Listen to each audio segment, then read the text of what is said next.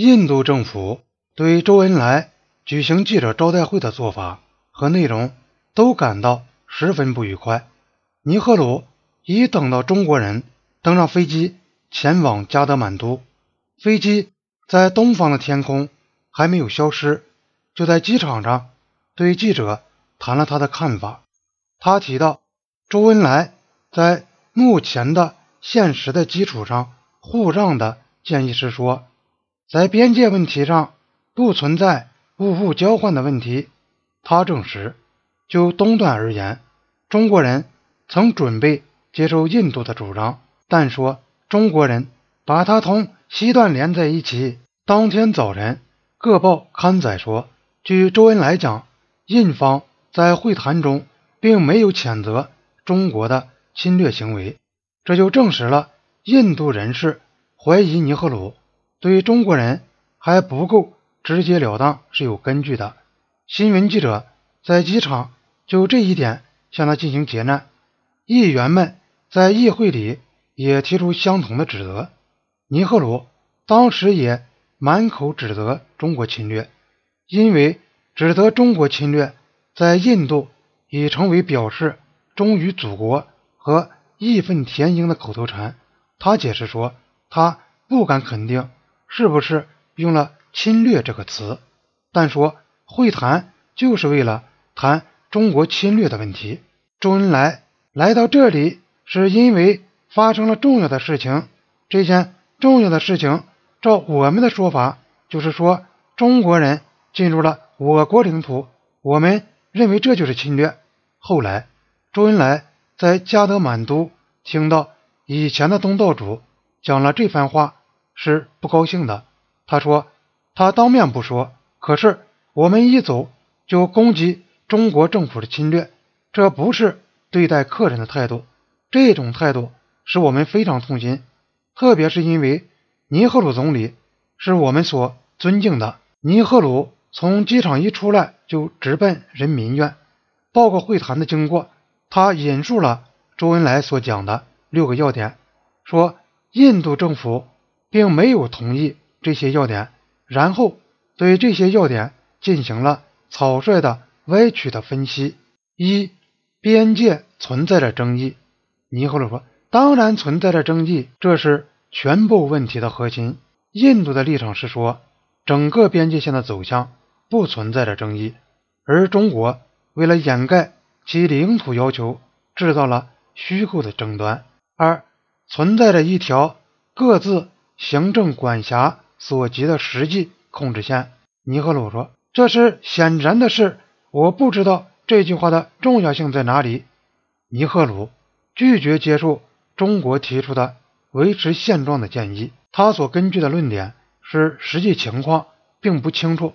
他早些时候告诉周恩来说，当有关现状的事实本身还存在着争议的时候，遵守现状的协议是没有意义的。三，在确定边界时，某些地理原则，如分水岭等等，应该。同样适用于边界各端。尼赫鲁以分水岭来划界，可以到处适用的，这是确定了的原则。我们自然同意，分水岭是很重要的因素。在山区、河谷等地区，分水岭是最重要的因素。可是这条原则也解决不了我们的问题。印度把麦克马洪线说成是一条根据分水岭。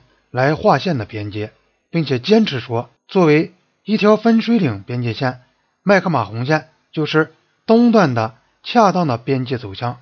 但如果把分水岭的原则应用到西段，就会形成一条沿着喀拉昆仑山脉的边界线，因为该山脉是中亚细亚水系同流入印度洋的水系之间的分水岭。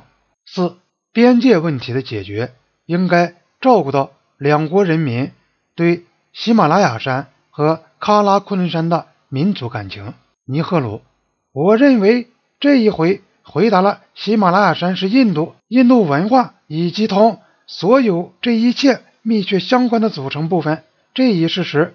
如果中国人对喀拉昆仑山也有强烈的感情，欢迎他们这样做，我们并不反对对西段的争议，主要是关于边界究竟应该沿着喀拉昆仑山脊，还是如印度所坚持的从喀拉昆仑山口一下子跳到北面的昆仑山脊。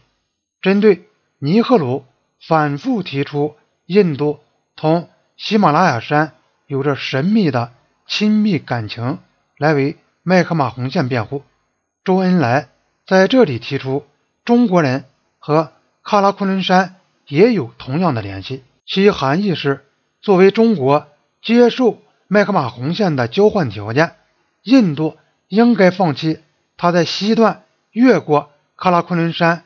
划定边界的要求。五，在问题得到解决之前，双方应该各守实际控制线，不提出领土要求作为先决条件。尼赫鲁大概意思是说，如果中国对领土的要求没有被接受，他们就不能讨论任何问题。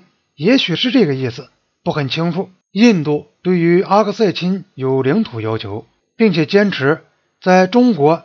接受他们的要求，并从那块领土上撤出去之前，对于边界的实际走向不能进行实质性的讨论。尼赫鲁在这里颠倒了中国的观点，反而说中国坚持在印度接受中国的要求之前不可能进行谈判。在印度看来，假如实质性的谈判当时已经开始，而中国仍然占领着阿克塞钦，情况。就可能会是那样。